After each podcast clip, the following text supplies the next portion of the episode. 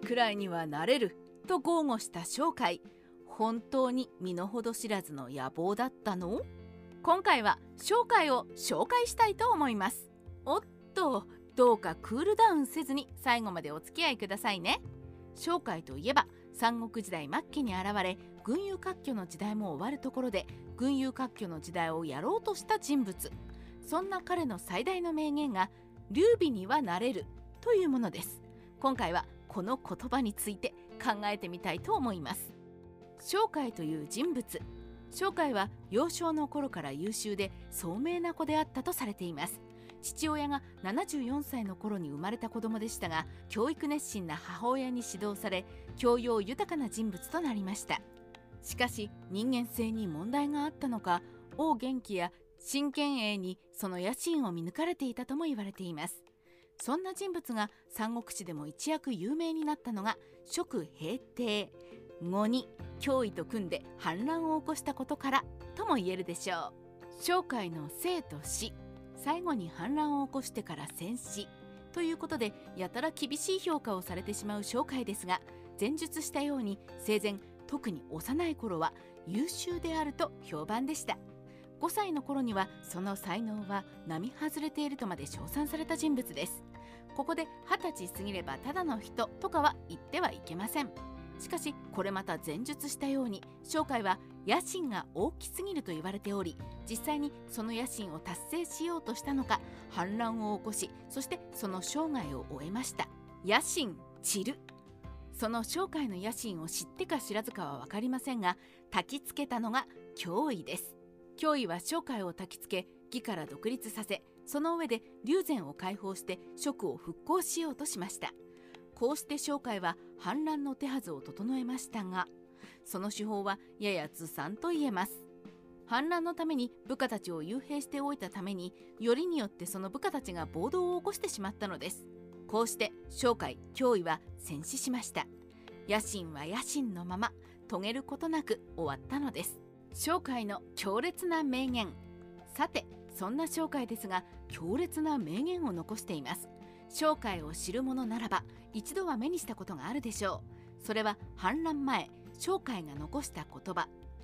ことが成功すれば私は天下を手に入れられるだろう。失敗しても劉備ぐらいにはなれるだろう。見ましたか？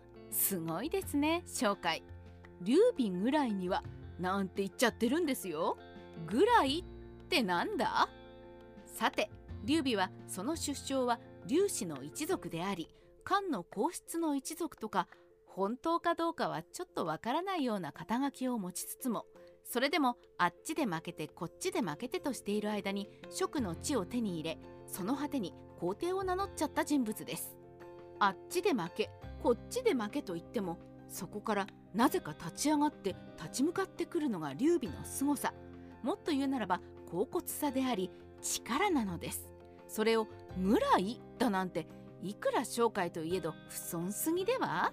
名目と文句を言いましたが個人的にはこの劉備ぐらいにはという背景には名目があったと想像しています。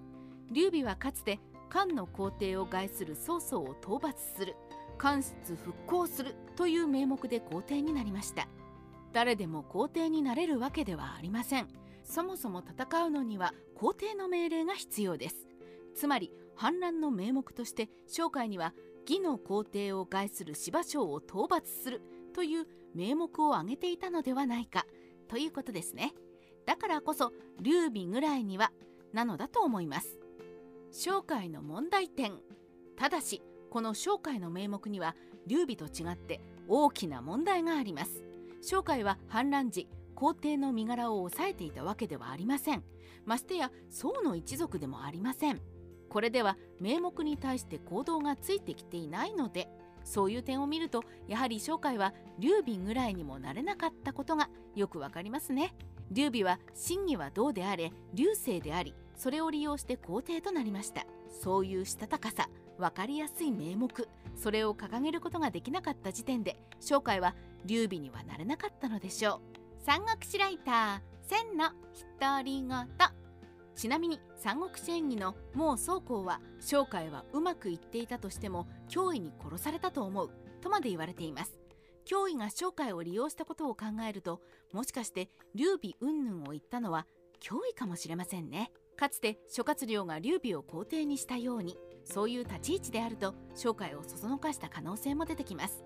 そう考えるとしたたかさの面では商会よりも脅威の方が劉備に近かったのかな？なんて考える筆者でした。ドボン。